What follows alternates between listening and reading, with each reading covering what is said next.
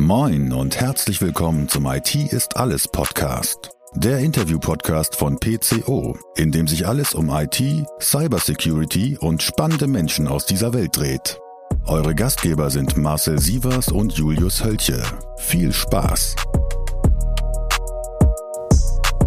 Hallo da draußen an den Empfangsgeräten. Wir haben wieder eine neue Podcast-Folge für euch. Ich habe mich gerade briefen lassen. Es ist die Nummer 41. Und wer mich da gebrieft hat, ist natürlich wie immer der Marcel. Herzlich willkommen. Hallo Julius. Danke auf jeden Fall, Marcel. Es ist immer wie, wie immer eine Freude mit dir. Und auf der anderen Seite heute zugeschaltet ist der Daniel. Herzlich willkommen, Daniel. Hallo. Sehr schön, dass du da bist. Freut uns wirklich sehr. Äh, wir haben, glaube ich, einige Themen vor der Brust, äh, die wir heute mal so ein bisschen durchgehen mit dir, weil äh, ja deine deine Rolle ist äh, mit Sicherheit eine sehr interessante und auch deine ähm, deine Erfahrungen, die du gesammelt hast. Vielleicht äh, erzählst du mal kurz für die Leute, die dich nicht kennen, wer du bist, was du so machst. Einfach mal ein paar Sätze zu dir, damit die Leute dich kennenlernen. Ja, gerne, danke. Ähm, ich bin Daniel, Daniel Brettschneider. Ich bin Osnabrücker, das ist unsere Verbindung hier an dieser Stelle vielleicht. ja. ähm, genau, ich habe ich hab eine tolle Frau und eine tolle Familie. Wir haben vor kurzem unser drittes Kind bekommen. Damit sind die Hobbys dann geklärt. also äh, heute am Tag der Aufnahme ist es ja mega warm und dann ist Poolaufsicht angesagt und selber mit in den Pool springen. Also, also Bademeister sehr schön ist dein zweiter Genau, Beruf. Bademeister. sehr gut. Genau. Beruflich ähm, kümmere ich mich bei Miele um die IT-Sicherheit und IT-Compliance. Ich bin also das, was man durchaus gerne einen CISO nennt. Und äh, eine sehr spannende Sache natürlich, gerade weil es sich immer sehr viel weiterentwickelt jedes Jahr. Ähm, ich hatte schon gesagt, ich bin Osnabrücker. Äh, ich habe in Osnabrück Informatik studiert an der Hochschule und dann später auch im Labor gearbeitet, in Forschungsprojekten und dann in, gemeinsam mit der Uni Osnabrück auch in Osnabrück selber promoviert. Und danach bin ich dann nach OWL abgewandert. Also die Entscheidung äh, nach Ostwestfalen äh, vom schönen Osnabrück nicht bereut. ähm, also ich muss sagen, ich bin jetzt inzwischen in Riedberg gelandet und ähm, beide Altstädte können sich sehen lassen, aber wir trauern immer noch der Osnabrücker Altstadt nach. Sehr gut. Also dein Herz hängt auf jeden Fall noch ein bisschen hier. Äh, das äh, geht Marcel nicht anders. Der hat es nach Münster äh, geschafft, aber ja, da kann man drüber streiten, Münster und Osnabrück, aber ich glaube, sein Herz hängt auch noch ein bisschen an Osnabrück. Zurück zu deiner Arbeit, wie du schon gesagt hast, glaube ich, eine, eine sehr, sehr spannende Arbeit, sehr, sehr vielfältig und sehr, sehr stark im Wandel, wie du schon sagst. Ähm, neue Bedrohungslagen, die sich ja gefühlt täglich ändern. Jetzt nimm uns doch noch mal ein bisschen mehr mit äh, an auf deine tägliche Arbeit und was vielleicht so die die wichtigsten Aufgaben von einem CISO ähm, in, ja, in einem so großen und internationalen und auch bekannten Unternehmen wie bei Miele ist? Also das erste, was ich gelernt habe, seitdem ich in dieser Position bin, ich habe ähm, mal äh, nebenbei gesagt als Cybersecurity Consultant angefangen bei Miele und bin dann in die Rolle des CISO äh, gerutscht vor mhm. einiger Zeit. Das Wichtigste im Prinzip war, das ändert sich ständig, was wichtig ist. Also das ändert sich gefühlt wirklich so im Quartals- oder Halbjahrestakt. Ähm, momentan ganz, ganz wichtig. Ich habe vielleicht drei Themen. Ähm, ganz akut, so ein Thema, mit dem wir uns sehr stark beschäftigen, ist Awareness. Mhm. Dann haben wir ähm, das Thema Forschung, das ich persönlich natürlich sehr interessant finde, Als äh, auch aus meiner Historie raus. Und ähm, natürlich auch immer, das darf man nie vergessen, das Thema Führung. Ich bin eine Führungskraft, ich habe ein sehr tolles Team aus äh, Sicherheitsberatern und ich bin nicht mehr der Experte, sondern ich bin derjenige, der sich auch ums Team kümmert. Und äh, das geht oft unter. Mhm. Äh, das muss man immer mit bedenken. Ich kann auch gerne noch ein bisschen dazu ausholen. Ähm, Awareness, das ist jetzt nochmal in ähm, den ganzen, ich sag mal, geopolitischen Situationen der letzten Monate hochgekommen. Ähm, wir hatten so im Februar, März einen sichtbaren Anstieg zum Beispiel in Phishing-Mails, äh, mhm. 30 Prozent mehr, konnten wir so in Zahlen messen. Mhm. Und man sagt ja immer so gerne, die Mitarbeiter sind das schwächste Glied der Kette und unser erstes Einfallstor. Denn was ist das größte, das größte Risiko, was wir haben als Unternehmen? Hab, was ist euer Gefühl? Marcel, was ist dein das Gefühl? Das größte Risiko für die Miele oder als Unternehmen im Mittelstand? Allgemein als Unternehmen, gerade KMUs. Naja, gut, dass sie sich den legitimierten Zugriff verschaffen über die Personen, die sozusagen im, im Unternehmen Tag für Tag arbeiten. Und weit weg von der Materie der ähm, Cyberangriffsgefahr sind. Genau, und das ist, das also ganz platt, die die doofen Phishing-Mails. Ja. ja. So das bricht Leute uns erreichen. am Ende des Tages das Genick. Nicht, ähm, da kommen natürlich dann noch die ganzen Risiken dazu im technischen Bereich. Man muss sich um seine Infrastruktur kümmern. Aber der erste Einfallsvektor ist eigentlich immer in, in den meisten Fällen wirklich eine Phishing-Mail, eine Spam-Mail, ein Malware-Anhang. Und das ähm, ist tatsächlich messbar und äh, inzwischen aus meiner Sicht das größte Risiko, was wir haben im Tagesgeschäft. Und äh, deswegen ist das Thema Awareness, finde ich, so wichtig und nicht einfach so im Sinne von, ja, wir bieten einmal im Jahr eine Schulung an und dann macht mal, sondern äh, man muss inzwischen die Mitarbeiter begeistern für Sicherheit. Ja. Das muss Spaß machen und man muss es am Ende des Tages gar nicht merken, was man da eigentlich macht. Man muss es einfach machen, unbewusst. Ja. Und äh, das ist äh, ein echt ein sehr schwieriges Thema, weil wie möchte man jemandem etwas vermitteln, womit er sich eigentlich gar nicht beschäftigen muss, weil es nicht seine Materie ist, weil äh, er auch gar nicht zwingend die Fähigkeiten dafür haben muss, sondern äh, einfach nur im Tagesgeschäft für Sicherheit sorgen muss. Und äh, das ist ein ganz schwieriges Thema, äh, wo man wirklich inzwischen, finde ich, Awareness-Programme in einem Unternehmen bauen muss und die auch dann umsetzen muss, so dass der Mitarbeiter hinterher Spaß hat daran. Das finde ich eine und, ähm, sehr wichtige Aussage, weil wir werden auch manchmal ähm, belächelt, wenn wir äh, zu, zu unseren Kunden oder auch zu Unternehmen rausgehen und sagen, ihr braucht ein Awareness-Konzept, also wirklich ein Programm. Und dann kriegt man halt oft auch immer die Antwort, ja, wir machen ja ab und zu mal ein E-Learning oder wir machen ab und zu mal eine Phishing-Kampagne oder so. Aber das ist halt weit weg von einem Konzept. Und das ist genau das, was du gerade ansprichst. Man muss sich mehr Gedanken machen, äh, um das auch wirklich ja auf breite Füße zu stellen und auch alle Mitarbeiter abzuholen. Also sehr interessant, was du sagst. Genau. Und äh, wir haben jetzt äh, vor kurzem ein, eine große Lernplattform äh, gestartet mit interaktiven Lernmodulen, Videos, äh, mit Quizzen und so weiter. Und ganz interessant mit Phishing-Simulationen im Hintergrund kontinuierlich. Selbst entwickelt oder? Äh, nein, nein, äh, okay. eingekauft, äh, mhm. professionell von einem Dienstleister, ähm, mit allem drum und dran. Mhm. Und äh, das Interessante daran sind die Phishing-Simulationen und wir haben tatsächlich am Anfang alle Mitarbeiter bei Miele mit Phishing-Mails bombardiert und machen das jetzt kontinuierlich weiter und wir haben positives Feedback, ganz, ganz viel dazu. Das hat mich sehr überrascht und wir sind tatsächlich bei Miele äh, überwältigt von dem Feedback. Mhm. Einmal, ähm, dass wir haufenweise Tickets auf einmal haben, weil uns Leute Phishing-Mails melden. Also solche Sachen, auch wenn man sich das vielleicht so als der technische Experte gar nicht vorstellen kann, die Leute haben tatsächlich Spaß dran und sie sind dankbar, dass sie endlich mal unterstützt werden. Und das ist ähm, eine sehr wertvolle Erfahrung, weil ähm, das stellt dann wirklich in so einem Sicherheitskonzept den Mitarbeiter in den Mittelpunkt. Und ähm, es, dieser, dieser Schwerpunkt von einem, einem gesamten Sicherheitskonzept oder einer Sicherheitsstrategie sollte, denke ich, in vielen Fällen mindestens genauso gewichtet sein wie der technische Schwerpunkt. Auch wirklich äh, unendlich spannend. Wir haben auch in unserem Podcast schon viele Diskussionen über Phishing-Kampagnen und die ja, Erfolge oder auch Nicht-Erfolge davon gesprochen. Und wir sind in den letzten ähm, Folgen auch immer wieder dazu gekommen, dass es auch viel um eine Kultur, die in einem Unternehmen herrscht, geht, wie so etwas wahrgenommen wird und wie sowas, wie so eine Phishing-Kampagne ankommt und wie die Empfindung da, wie das Empfinden bei dem Mitarbeiter ist.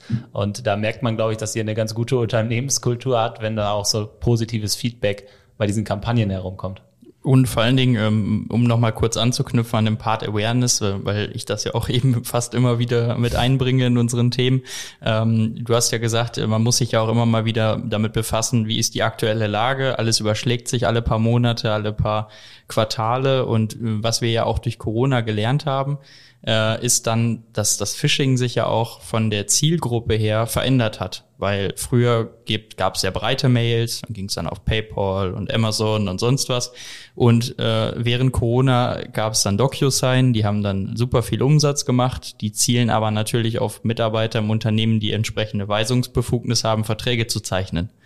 Und kaum war das bekannt, zielt Phishing auf einmal ganz viel auf DocuSign. Und DocuSign kommt dann eben als Phishing bei den Mitarbeitern mit, die aus der Historie bei gewachsenen Unternehmen natürlich auch immer noch mal Sonderrechte hatten. Und habe ich die Rechte dieser Mitarbeiter, bin ich ganz weit im Unternehmen. Und äh, das versuchen wir natürlich auch irgendwo mitzugeben, diese Trends mitzu, mitzusetzen und auch nochmal speziell zu sensibilisieren, wen es denn vielleicht auch nochmal ganz bedeutend treffen könnte ist die ähm, diese Schnelllebigkeit äh, in dem Bereich auch ja eigentlich die die ausschlaggebende äh, Sache dafür, dass es so eine Rolle wie ein CISO geben muss, äh, um das dauerhaft im Blick zu behalten. Was würdest du sagen? Ja, und das ist nämlich auch äh, dann der zweite Schwerpunkt, den ich angesprochen habe, das Thema Forschung. Meine Aufgabe ganz persönlich, äh, ich habe äh, mir vorhin mal ein paar Gedanken dazu gemacht. Man kann das ganz gut übersch äh, überschreiben mit dem Satz vom Buzzword hin zu Maßnahmen. Mhm. Das aktuelle Buzzword, was mir auch ähm, so richtig keiner erklären kann, vollumfänglich, ist das Thema Zero Trust. Das wird die Zukunft sein. Da kann man alles und gar nichts rein interpretieren. Und und äh, meine Aufgabe ist jetzt mit meinem Team herauszufinden, was heißt das für uns und was leiten wir daraus für Maßnahmen und Konzepte ab, um dann in drei Jahren mit diesen Konzepten wieder das nächste Level erreicht zu haben. Und das ist das Schöne, ähm, ähm, wo ich sehr dankbar bin, dass ich in dieser Stelle bin, dass man immer noch so viel Forschungsanteil in, in so einer Stelle hat. Äh, das ist ähm, echt ähm, eine sehr interessante Mischung einer Tätigkeit als CISO kann ich mir vorstellen, dass es dir gut liegt. Äh, und das Passwort, was du gerade angesprochen hast, äh, wird auch in den nächsten Folgen äh, hier im Podcast mal Thema werden, weil da werden wir uns das nämlich auch mal vornehmen und so ein bisschen auffühlen und mal gucken, was das eigentlich bedeuten kann vielleicht, weil die glaube ich, die Probleme, äh, die du äh, gerade hast, äh, um, um ja den Begriff einfach Zero Trust oder auch Sassy, was ja auch immer wieder damit reingeworfen wird. Ich glaube, die hat jeder in der Branche und auch jeder Experte. Äh, also auch äh, das sehr interessant, ja. Dann dein dritten Punkt äh, hattest du auch gesagt, Mitarbeiterführung finde ich auch nochmal wirklich einen wichtigen äh, Punkt, weil du hast am Ende ein Team äh, von Experten um dir, dem man, wo ja auch einfach viel Zeit drauf geht, äh, und auch ja Performance, äh, um, die, um die am Ende ähm, ja bestmöglich einzusetzen, sage ich jetzt mal. Genau, da kann man sich ja beliebig tief mit beschäftigen und da gibt es viele sinnvolle und viele nicht so sinnvolle Dinge, die man da betreiben kann. Ähm, bei uns ist es so, dass wir innerhalb der IT als Stabsstelle aufgehangen sind, äh, mhm. unsere Abteilung. Und das bedeutet ja eigentlich dann, dass wir hauptsächlich beratend unterwegs sind. Das heißt, wir machen keinen Betrieb, wir betreiben unsere Sicherheitssysteme nicht selber, sondern wir stehen der gesamten Miele-Gruppe beratend zu den Themen Security und Compliance zur Verfügung ähm, aus der IT heraus. Mhm. Und in dem Sinne habe ich halt ein Team von Security Consultants. Und das ist ähm, dann auch wieder ja ein, ein spezielles Führungsthema. Das heißt, ich habe viele Experten an der Hand, die sehr selbstständig in ihren Schwerpunkten unterwegs sind. Und ähm, dann ähm, habe ich mir mal den Satz mitgenommen, den fand ich super mal in einer Schulung, be a leader, not a boss. Mhm. Das kann man jetzt gern belächeln, so ein Satz, aber für mich war es sehr wichtig, um so den Gedanken rauszugeben. Ich als CISO sehe mich jetzt nicht als den an, der den Leuten überall reinfuscht, sondern ich bin derjenige, der eben, wie gesagt, für die Forschungsthemen zu, zuständig ist, der die Strategie erarbeitet und dann eben auch in Richtung des Managements das vertritt. So, so sehe ich meine Rolle bei Miele. Das ist natürlich dann sehr persönlich und sehr unternehmens- und organisationsbezogen, aber so ähm, ist das im Prinzip ein Traumjob, weil wir ähm, viele sehr coole Anteile von dem Security-Leben bei uns in der Abteilung haben. Ja, also ich glaube, ähm, das passt ja auch ganz gut einfach in die Branche, wenn man so arbeitet und wenn man sich dann auch so ein Führungsverständnis mitnimmt. Ich hätte noch mal eine Frage ähm, zu ja eurer eurer Rolle in der in der Miele ähm. Das heißt, wenn ihr wirklich sehr beratend unterwegs seid, ist das natürlich ein Privileg, was sich nicht jeder Mittelständler so leisten kann, sondern das ist natürlich auch eurer Größe und eurer Komplexität geschuldet. Würdest du sagen, das ist ein Thema, was so ein normaler Mittelständler, ich sage jetzt mal 500.000, 2.000 Mitarbeiter, ähm, sich dann wahrscheinlich so diese Erfahrung, die ihr habt, von extern holt? Ähm, ja, machen wir ehrlicherweise auch sehr viel, weil mhm. ähm, gerade jetzt neue Themen wie OT, wie Zero Trust, äh, wie wir steigen gerade sehr tief in das Thema Compliance ein. Ähm, also äh, auch dann so die Verbindung Richtung Datenschutz, Richtung Revision, Richtung Betriebsrat auch, ähm, alles so Compliance-Themen, äh, die nicht so gern gesehen sind durchaus. Ähm, auch wir müssen uns sehr viel Expertise ranholen, um dann eben herauszuarbeiten. Äh, Zero Trust äh, äh, Fass ohne Boden. Ähm, da kann man sich lange mit beschäftigen und wenn man das selber macht, dann kommt man auch nicht sehr weit. Da kann man ja ganze, ganze Abschlussarbeiten und Doktorarbeiten drüber schreiben, was das jetzt genau sein soll. Und auch da holen selbst, also selbst wir, das ist ja. ganz normal, dass wir uns dann auch viel Expertise äh, holen und dann im Workshop-Charakter solche Themen erarbeiten. Und ähm, was ich eben viel erlebt habe, dass ähm, in kleineren Unternehmen äh, man noch näher am Betrieb ist, was auch voll okay ist. Ähm, wir setzen halt bei uns den Schwerpunkt eher auf die Beratung. Mhm. Also ähm, ja, sehr, sehr ähm, spannend zu hören, wie, wie ihr da auch tickt. Äh, man, man fühlt sich schon fast, als wenn man bei euch äh, das, das, die ganze Organisation verstanden hat. also äh, hört sich auf jeden Fall interessant an. Ein Thema, was mir brennt, brennt unter den Fingernägeln, äh, das, was auf jeden Fall unter meinen Fingernägeln brennt, ist das Thema ähm, ja Cybersecurity mal auf eure Produkte zu münzen. Ähm, es ist ja so, dass ihr ja Marktführer durchaus in Deutschland seid, äh, einfach auch ein Qualitätsbegriff. Äh, jeder sagt immer, holt euch eine Miele, die hält bestimmt 20 Jahre länger als die Siemens oder was es da nicht so draußen alles gibt. Und äh, mit diesem Qualitätsbegriff geht ja auch sehr, sehr viel einher und eure Produkte haben ja auch durchaus immer einen sehr hohen Standard und diesen, diese Produkte erhalten ja auch immer mehr ja, Digitalisierung äh, als Produkt selber. Und meine Waschmaschine kann äh, sich auf Knopfdruck von meiner Arbeit anschalten lassen etc. Und damit geht natürlich auch sehr, sehr viel ja, Informationssicherheit in die Produktsicherheit. Vielleicht kannst du da mal ein bisschen ausführen, wie da vielleicht bei euch so der Zusammenhang ist, wenn es ihn denn gibt. Genau, also ähm, ja, Qualität hat ähm, schon immer ja einen sehr hohen Stellenwert bei Miele und demzufolge dann natürlich auch das Thema Sicherheit, weil das ja auch ein Qualitätsmerkmal ist. Ähm, unsere Geräte, also Waschmaschinen und so weiter, die sind ja schon seit Jahren vernetzbar in, in der Miele Cloud. Mhm. Und äh, damit sind wir im Thema IoT und damit sind wir dann auch bei dem Schnittstellenthema, was wir haben. Wir haben eine eigene Abteilung für Produktsicherheit, die nahe am, am Betrieb oder an der Entwicklung der Geräte aufgehangen ist. Wir haben ähm, die Schnittstelle Kommunikationsmodul von dem Produkt. Ab da übernimmt die Produktsicherheit mhm. und äh, die ist dann sozusagen an, an, an die Elektronik angelagert, kann man sagen, an, an mhm. das WLAN-Modul, an das tatsächliche Kommunikationsmodul. Und ähm, wir, das das geht aber heutzutage natürlich gar nicht mehr, dass man das getrennt betrachtet, sondern ähm, wir haben da eine sehr starke Vernetzung der Fachbereiche. Und das ist genau dieses klassische IoT-Thema. Wir haben die Miele Cloud, die liegt natürlich in Hand der IT. Also ist das das Thema IT-Sicherheit, Informationssicherheit. Wir haben dann wieder die Hardware vom Gerät, die liegt in Hand der Produktsicherheit. Und wenn man sich dann jetzt so ein interessantes Thema anschaut, wie das, das IT-Sicherheitsgesetz ähm, 2.0, äh, Thema mhm. IoT-Label, dann ist man spätestens da in einem Boot gefangen. Weil wenn man jetzt irgendwo einen Stempel oder eine Zertifizierung oder sei es nur einen Pentest oder eine Sicherheitsbewertung für eine Miele-Waschmaschine haben möchte, wird natürlich immer gefragt, ja, wie, wie ist es denn mit der API, mit der Schnittstelle? Damit sind wir in der Miele Cloud, damit sind wir bei einem Cloud-Dienstleister, äh, sei es nun jetzt irgendwo ein Hyperscaler oder das eigene Rechenzentrum. Dann sind wir ähm, bei dem Thema App, es gibt ja auch eine App, womit man mhm. die Waschmaschine bedient. Dann gibt es das Thema Webshop, weil man kann ja auch über die App im Webshop äh, Zubehör nachbestellen, was dann automatisch gut geschrieben wird. Und damit hat man einen riesigen Kreislauf von allen IT-Systemen bei Miele bis ganz tief integriert in Rechnungen, Abrechnungen, Bestellungsprozesse und so weiter. Und ähm, das ist ein schwieriges Thema, wenn man das in Gänze betrachten möchte, weil man ja ähm, nicht einfach nur eine klassische IT-Sicherheit hat, man testet seine App oder seine Schnittstelle, sondern man testet dann im Prinzip oder man man äh, bewertet, man macht Risikomanagement für ganze Geschäftsprozesse. Mhm. Und das ist vielleicht das Fazit von dem Thema.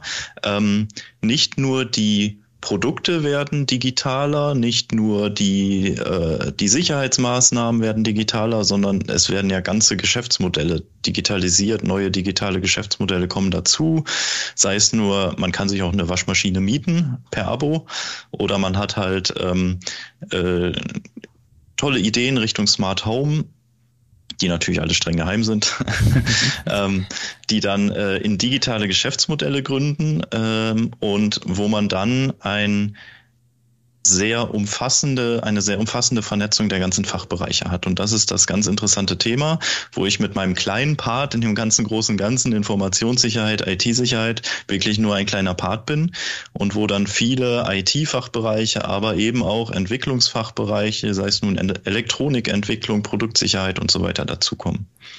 Auf jeden Fall ähm, sehr, sehr spannend, was du sagst, dass ich das Ganze eigentlich so auf die gesamte Customer Journey ausbreitet und äh, man dadurch natürlich auch ja viele Risiken hat, so wie du sagst. Ne? Also es könnte ja zum Beispiel ein Risiko sein, irgendwo gehen Daten verloren von einem Kunden, der wo man weiß, was bestellt wurde, könnte aber auch ein Risiko sein, dass irgendwie das Produkt äh, nicht sicher ist und übernommen wird und äh, Wasser ausläuft oder was auch immer, ne? oder sich das viel schneller dreht. Also also sehr komplex von technisch bis IT äh, viel drin.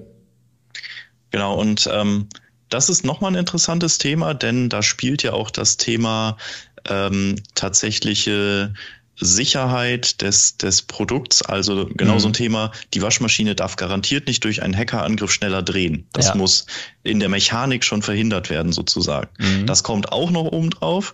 Und dann kommt noch oben drauf das Thema OT-Sicherheit, denn selbst bei der Fertigung im Fertigungsprozess darf ja schon nichts passieren. Der Roboterarm darf auch nicht durch einen Hackerangriff auf einmal wild um sich schlagen.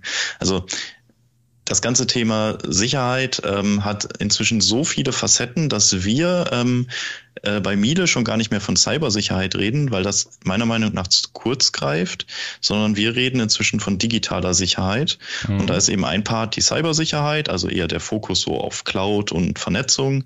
Man hat die Informationssicherheit, da geht es dann auch noch so um Compliance, dann hat man die IT-Sicherheit, das sind die technischen Sachen und so weiter bis runter dann zur OT-Sicherheit oder der Fertigungssicherheit. Und ähm, das ist das ganz spannende Thema, wenn man sich jetzt mal nur so ein Miele-Produkt rausschnappt, so eine Waschmaschine, was da alles alleine bei der Sicherheit hintersteckt. Und das ist im ganzen Prozess der Entwicklung einer Waschmaschine ja wirklich auch wieder nur ein ganz kleiner Part, weil es gibt dann noch das, die ganze Entwicklung, das Design und das Marketing und ähm, ein, ein riesen Themenkomplex, um nur eine Waschmaschine herzustellen und zu vertreiben. Euch wird nicht langweilig. ja, uns wird nicht langweilig. Ja, du hast es gerade schon angesprochen, wir sind ja erst so ein bisschen über diesen Weg der, der digitalen Geschäftsprozesse jetzt zuletzt wirklich an den Punkt gekommen, den man sich ja so eigentlich nicht wegdigitalisieren kann. Das heißt wirklich die Fertigung. Da wird es immer noch irgendwo Menschen geben. Klar übernehmen Roboter äh, einiges an Arbeit, äh, aber der Shopfloor, so wie man ihn ja auch immer schimpft, ist auch immer noch wieder ein schützenswertes Gut. Und ich glaube, in den letzten Jahren haben wir da sehr starke Veränderungen gesehen, auch durch große Angriffe, die durch die Medien gegangen sind, aber auch durch intransparente Kommunikationswege, die durch Anlagen Hersteller ver verlangt wurden durch ähm, nicht gut umgesetzte äh, Trennung und Strukturen. Äh, welchen Stellenwert hat denn das Thema Shopfloor, OT-Security bei euch in den letzten Jahren auch erlangt und strebt ihr auch nach gewissen Normen, wie zum Beispiel in der 62443, die bei uns immer wieder Einklang hält, auch wenn sie noch nicht ganz fertig ist, trotzdem aber äh, zur ISO 27001 im OT-Bereich oft adaptiert wird? Ähm, ja, kurze Antwort. ähm, ich persönlich finde, das Thema OT-Security nimmt inzwischen so viel Fahrt auf wie das Thema Cloud-Security vor drei, vier Jahren. Mhm. Ähm, wir haben bei Miele so Anfang 2019 oder Ende 2018 ähm, einen riesen Ansturm von Cloud-Systemen gehabt. Und gleiches sieht man jetzt beim Thema OT-Security, was dann ja die Themen IT und IIoT wären. Und ähm, auch eine streng abgeschottete Produktionslinie wird immer digitaler. Man hat immer mehr Cloud-Systeme, die dazukommen. Man hat das schöne Thema Fernwartung. Ähm, man hat das Thema, dass da auf einmal äh, kleine Mikrocontroller dran sollen, um irgendwelche Sensoren auszulesen. Und sei es nur, dass ein Student da eine Abschlussarbeit schreibt drüber, ähm, beliebtes Thema und dann einen kleinen Arduino dran klemmen will, der aber bitte ja in die Cloud funken soll.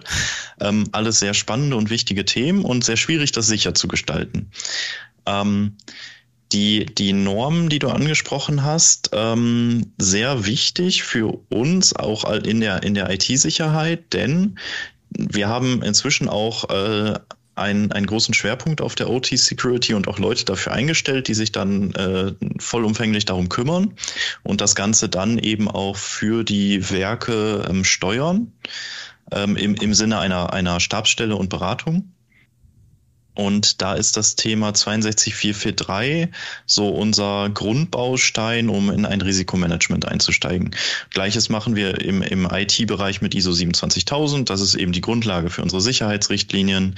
Ähm, inzwischen ist der BSI Grundschutz ein, ein großer äh, Teil davon. Und darauf basieren wir dann unsere ganzen Risikomanagementprozesse hin von, ähm, wir prüfen, ähm, was haben wir denn für Assets bis äh, über dann wir bewerten Risiken, die wir vielleicht haben, hinzu, wir haben einen Lagebericht Sicherheit, der das Ganze anhand einer einzelnen, eines einzelnen KPIs quantifiziert, wie gut wir sind. Und dieser ganze Prozess, der startet inzwischen für das Thema OT-Security, um dann eben ähm, in den ganzen verteilten IT-Abteilungen, in den Werken ein, ein Instrument an die Hand zu geben, um das sozusagen mit einem kleinen Methodenkoffer dann auch umzusetzen, weil man inzwischen ohne nicht mehr auskommt. Ähm, denn das Thema OT-Security geht ja viel zurück auf Netzwerksicherheit. Ganz, ganz simpel im Prinzip. Ähm, viel mehr kann man auch meist nicht machen. Ähm, und wir sind da auf einem sehr guten Stand, aber ähm, der nächste Schritt ist sozusagen die gleich die gleiche Qualität der der ähm, Risikomanagementprozesse, die wir in der IT haben, auch in der OT zu haben. Das ist so der nächste Sprung bei uns, um das Ganze eben bewertbar zu machen. Du hast gerade so schön gesagt, äh, geht so zurück auf Netzwerksicherheit und äh, viel mehr kann man nicht machen. Äh, das ist äh, natürlich ein, spannendes Thema, weil in der ähm, OT natürlich die Maschinen selber und die Software darauf ja meistens ja nicht geschützt werden kann, allein vor Herstellervorgaben. Würde mich mal interessieren, ob ihr da als so ein großes Unternehmen ja nicht vielleicht auch mal ein bisschen längeren Hebel habt äh, als äh, der Mittelständler mit 500 Mitarbeitern von nebenan äh, und da mal ein bisschen Druck auch auf so einen ein oder anderen Hersteller auch ausüben könnt. Haben wir durchaus. Ähm, wir kennen uns ja bei Miele mit langen Laufzeiten aus von unseren eigenen Produkten, aber das wird in der, in der Produktion ja durchaus nochmal getoppt. Mhm. Da haben wir durchaus große Pressen oder so, die auch mal 30, 40 Jahre das laufen schafft eine müssen. Maschine auch. Und ähm, ja, doch, durchaus. ähm, das ähm, ist dann ja gar nicht meist eine Frage, ähm, was haben wir für einen Hebel oder dass die Hersteller nicht wollen und nicht können. Wir haben sehr viele Möglichkeiten, über Netzwerksicherheit hinauszugehen und auch ähm, vernünftige Betriebssysteme mit äh, weiteren Monitoring-Mechanismen einzubauen.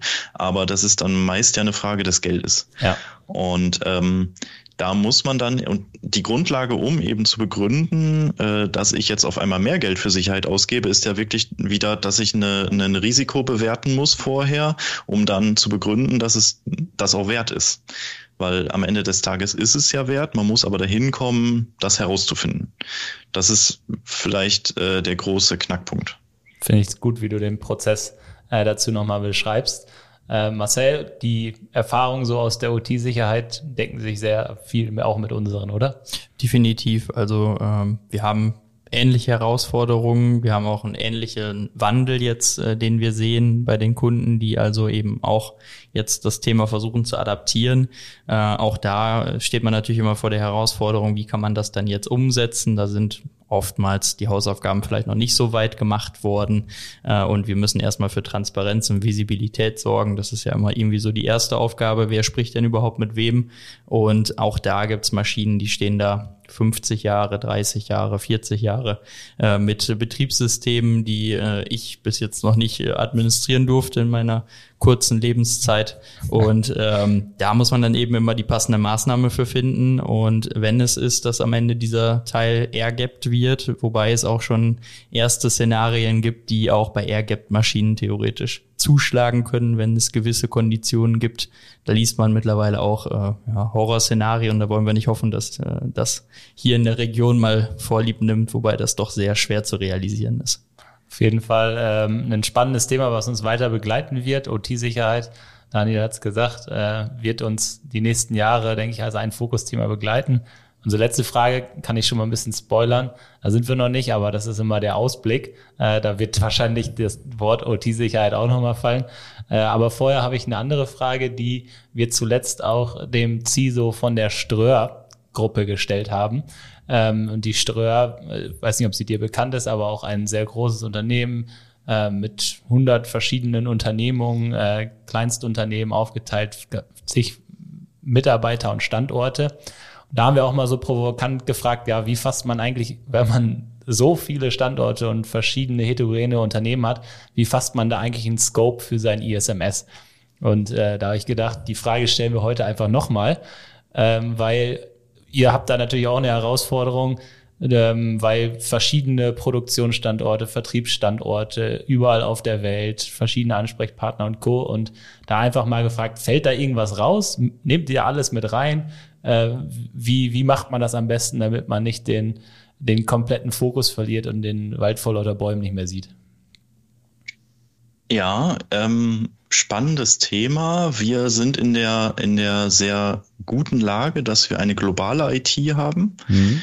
Das heißt, äh, wir sind in der IT gesamt über, über den ganzen Globus über 500 Mitarbeiter und demzufolge sind wir auch ähm, über die ganzen Vertriebsgesellschaften, über die Werke verteilt und es wird auch immer mehr ähm, gefördert, dass wir IT-Experten haben, die dann auch von unterschiedlichen Standorten global tätig sind. Mhm. Also zum Beispiel ähm, in einem Werk äh, außerhalb von Deutschland sitzen durchaus auch IT-Experten, die uns dann wieder in Gütersloh unterstützen können. Und ähm, damit haben wir auch die Rolle, dass wir in den ganzen relevanten Unternehmungen bei Miele äh, eigentlich immer IT-affine Leute vor Ort haben, mhm. die wir dann beratend unterstützen können, so dass sie einen bestmöglichen Job machen können. Und wenn wir das nicht hätten, hätten wir ein echtes Problem. Denn äh, wenn man sich jetzt vorstellt, wir haben eine kleine Vertriebsgesellschaft, die haben durchaus noch unter der Treppe ihren Serverraum und äh, müssen da selber zusehen. Und wenn man dann keinen IT-Experten vor Ort hat, ist man echt auf verlorenem Posten. Und ähm, damit haben wir die gute Grundlage, dass wir eigentlich immer passend zu dem Risiko, zu den Maßnahmen einen Scope schneiden können, äh, dem dann auch äh, gerade die betroffenen Leute vor Ort gerecht werden können. Weil das ist ja schön und gut, wenn wir uns als äh, Security-Experten hinstellen und sagen, hey, liebe Leute, macht mal das und das. Ähm, das müssen die auch können, dafür müssen die Zeit haben, da müssen die das Budget für haben. Ähm, viel vorschreiben kann man immer, man kann immer schöne Sicherheitsrichtlinien und Anweisungen raushauen, aber äh, das muss auch umsetzbar sein.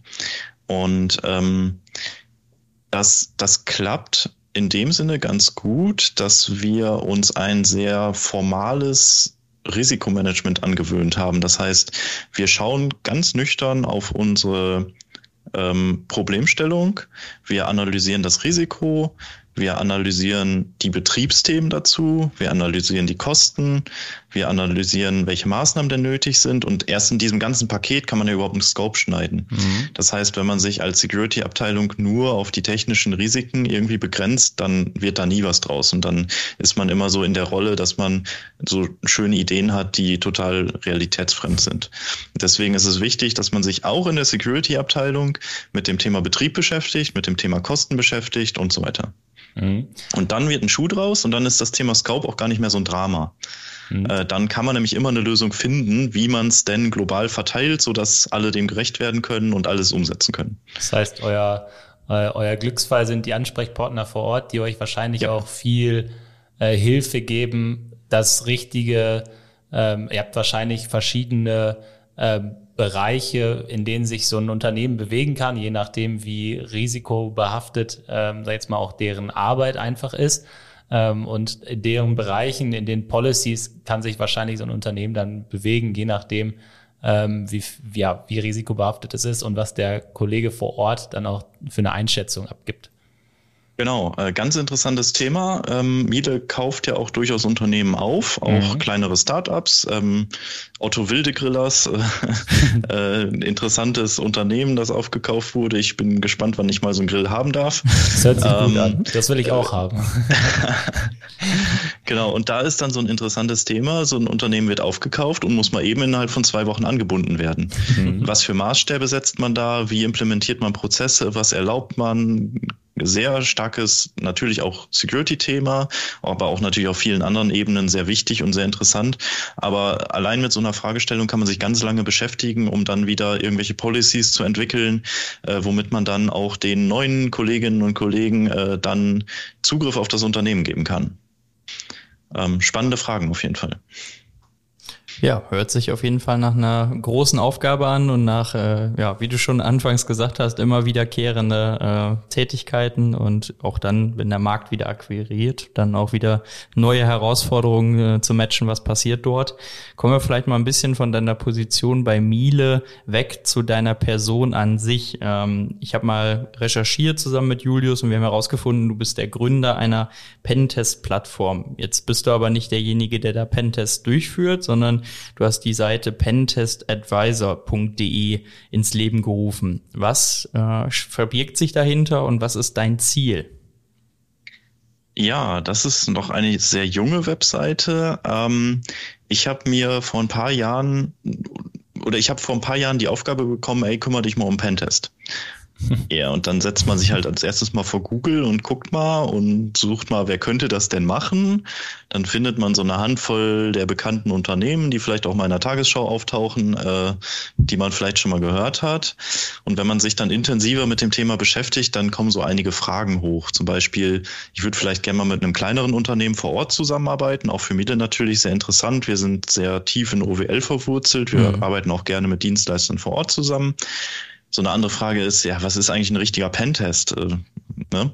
Und mhm. genau diese Fragen konnte ich nicht so richtig beantwortet finden im Internet und äh, habe dann ähm, eben die Idee gehabt, das als sozusagen Dienstleistung anzubieten, nämlich äh, zusammengefasst in der Plattform pentest-advisor.de und da ist wirklich dann das Ziel, dass sich Pentest-Anbieter beliebiger Couleur präsentieren können, mit dem Fokus darauf, dass sie echte, gute Pentests anbieten.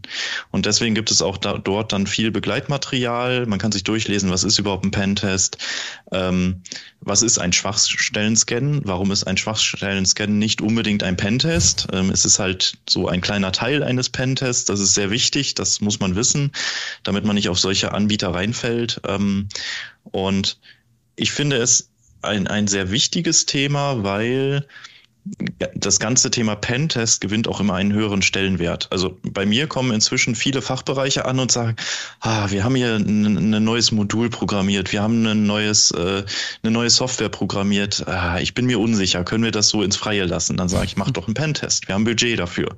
Oh ja, super, danke. also da sind alle mal ganz erleichtert und dann geht die Frage los, ey, wie mache ich das denn? Ja, und das Ziel dieser Plattform ist es, ähm, genau darüber aufzuklären, Awareness dafür zu schaffen, was sind eigentlich echte Pentests, warum kosten die zum Beispiel auch so viel, mhm. äh, warum kriege ich den nicht für 100 Euro ähm, und dort dann eben auch Anbietern die Möglichkeit zu geben, gerade auch kleineren, äh, sich zu präsentieren. Das ist, das ist das Ziel. Und mir persönlich macht es sehr Spaß, ähm, sehr viel Spaß, weil man dann auch mal so in so ein Thema einsteigen kann. Ich muss auf einmal ein Gewerbe gründen. Ich muss eine Webseite bauen. Das hat mir sehr Spaß gemacht als Informatiker. Dann muss ich mich mit Marketing beschäftigen, mit Kundenakquise, mit, äh, mit Rechnungen schreiben und ähm, spannendes Thema. Äh, ich würde jetzt nie davon sprechen, dass das ein Startup ist. Äh, das finde ich ein bisschen, ein bisschen über den Begriff. Aber ähm, auf der einen Seite kann das ein nettes Hobby sein, sich mal mit sowas zu beschäftigen. Und auf der anderen Seite ist das das Thema Pentest ein Thema, was sehr viel Spaß macht und wo ich gerne auch für Aufklärung sorgen will mit dieser Plattform. Dass auch gerade kleinere Unternehmen, die sich jetzt mit dem Thema beschäftigen, dort schnell etwas finden können. Also quasi dein dritter Job neben Miele CISO und Bademeister äh, neben, genau. nebenbei noch Gründer. Aber Marcel, das sind ja äh, bekannte Probleme, die, glaube ich, äh, unsere Kunden uns auch häufiger spiegeln. die erstmal ganz oft auch ihre Anforderungen nicht ganz genau kennen und nicht wissen, ja, brauche ich jetzt ein Schwachstellenmanagement oder, oder ein Scan oder brauche ich einen Pentest? Also da fängt's an. Und dann ja, wie, wie unterscheide ich, was ich jetzt dann wirklich auch brauche, wenn ich einen Pentest brauche, wer ist der beste Anbieter? Ne? Ja, das haben wir auch sehr häufig und natürlich auch durch die Versicherungen getrieben, äh, die ja mittlerweile durchs ganze Land gehen, äh, kriegt man immer wieder die Auflagen, ja, mach doch mal einen Pentest regelmäßig, mach mal einen Schwachstellen-Scan, was soll ich denn jetzt tun? Und genau wie du gesagt hast, warum ist denn jetzt der Pentest auf einmal so teuer? Ich krieg da bei euch einen Schwachstellen-Scan hochautomatisiert mit einer gewissen Software für ein Apple und ein Ei pro IP-Adresse, aber warum muss ich für einen Pentest und beim Code-Review wird's ja noch viel teurer, teurer. Warum muss ich denn jetzt auf einmal dafür 20.000 Euro latzen, um mal einmal gesagt zu bekommen, dass es bei mir so aussieht, wie ich schon weiß, und zwar schlecht? Und das äh, sind Fragen, die uns äh, auch immer wieder erreichen und da werden wir sicherlich in Zukunft auch nochmal mit einer Plattform interagieren können. Wir haben natürlich auch bekannte Partner, mit denen wir solche Dinge zusammen machen, die auch eher äh, so Nischenplayer sind. Da findet man eben sehr viele auf dem Markt, wenn man eben nicht diese riesen Konzerne dafür sich bereit äh, erklärt und mit denen zusammenarbeitet. Und das ist immer so ein bisschen Individu Individualarbeit, es ist Handarbeit und bei einigen merkt man, die brennen da richtig für. Die sind da nochmal im Detail verliebt und da weiß man dann auch, was man bekommt.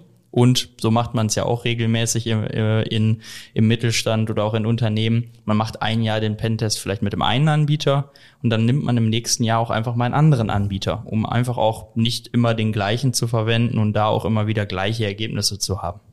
Das, äh genau, und äh, das ist auch so ein Thema. Ähm, ich versuche gerade anhand von zum Beispiel BSI, von, von äh, Zertifikaten, von Normen, die man da alle so im Bereich Pentest hat, so einen kleinen Kriterienkatalog für den IT-Line zu entwickeln. Also ganz losgelöst von, das ist jetzt äh, was auch immer für ein kryptischer Zahlensalat, was dann wieder wie das Zertifikat heißt.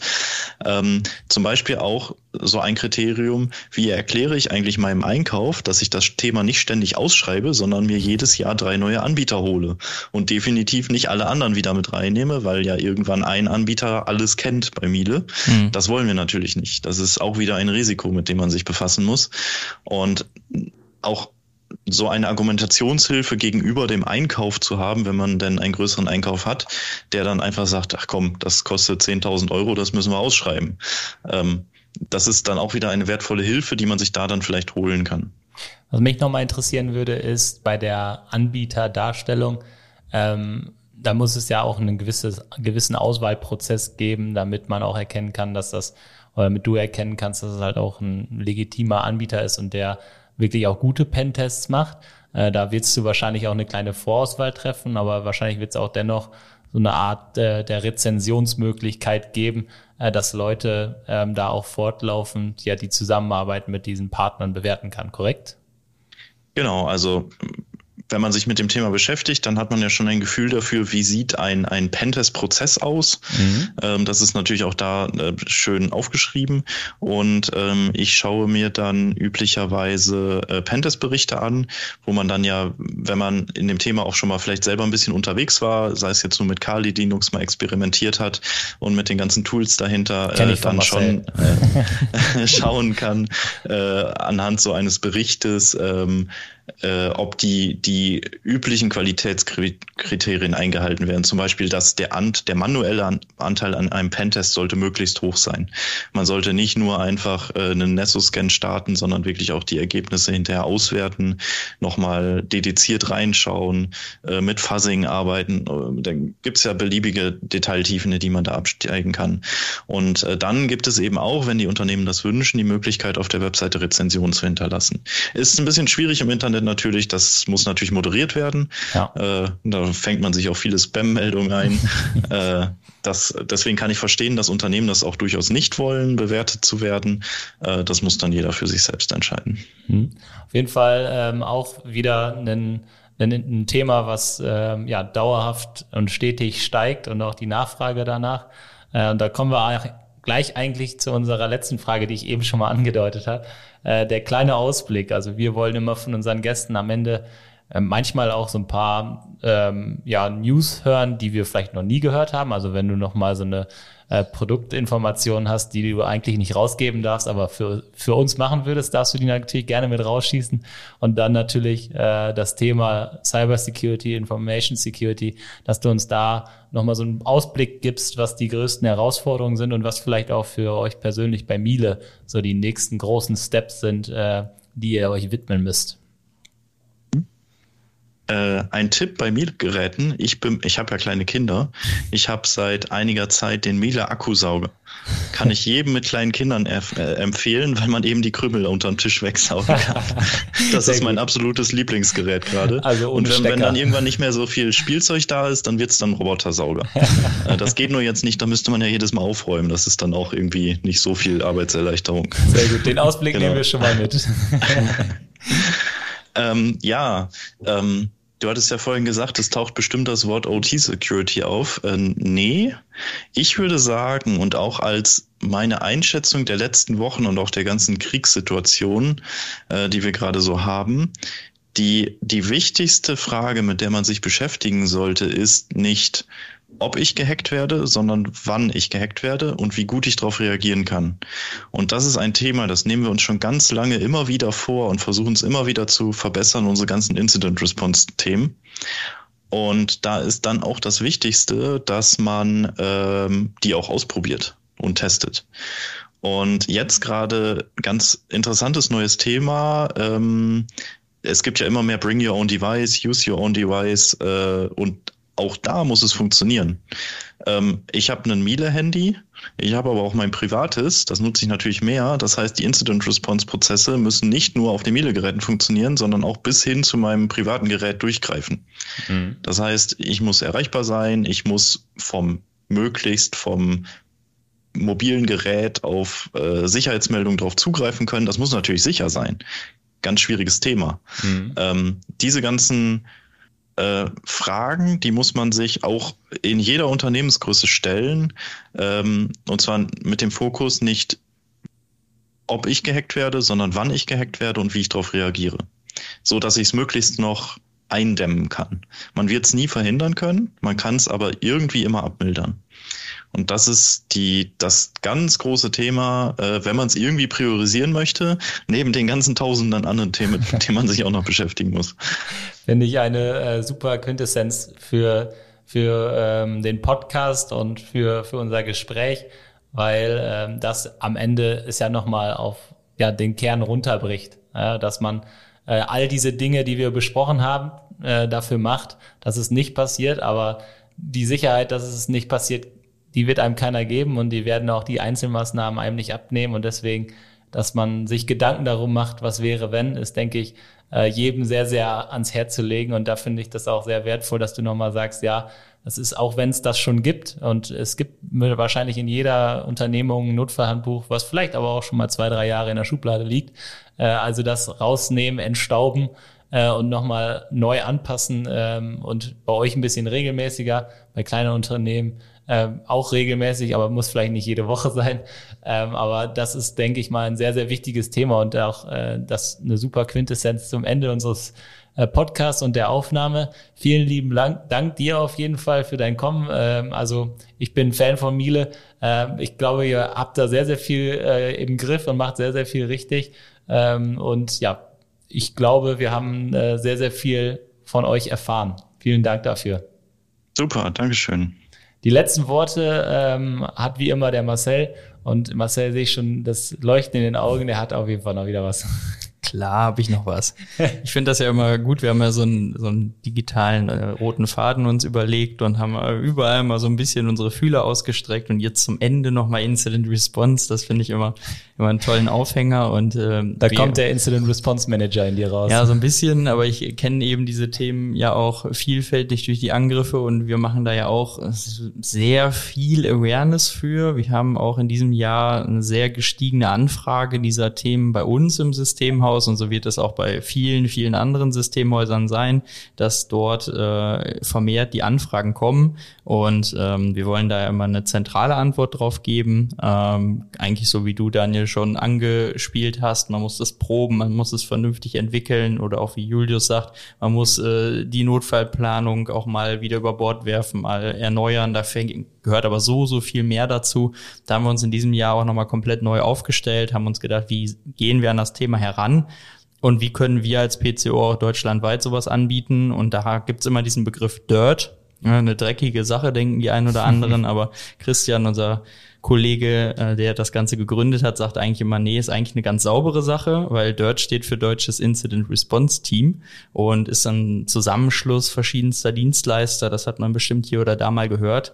Und am 29.09. am Security-Kongress bei uns hier in Osnabrück oder eben auch hybrid im Livestream werden die ganzen oder die größten Partner von Dirt auch dabei sein, werden sich ausstellen, werden äh, mit den Kunden sprechen können, Möglichkeiten geben, wie kann man in ganz Deutschland auch mit verschiedenen Werken und verschiedenen Unternehmungen da eingreifen. Äh, Daniel, du bist ja auch eingeladen, du bist hoffentlich auch dabei und äh, unterstützt uns äh, vor Ort oder auch digital zum Deutschen Security-Kongress und da geben wir noch mal eine Antwort drauf zum Ende des Jahres, damit dann auch im nächsten Jahr die Herausforderung vernünftig angegriffen werden kann. Ja, das waren meine letzten Worte. Also, wie, wie sagt Marcel immer zum Ende? Genau, ihr dürft die Empfangsgeräte jetzt abschalten. Macht's gut. Das war der IT ist alles Podcast mit Marcel Sievers und Julius Hölche. Vielen Dank fürs Zuhören.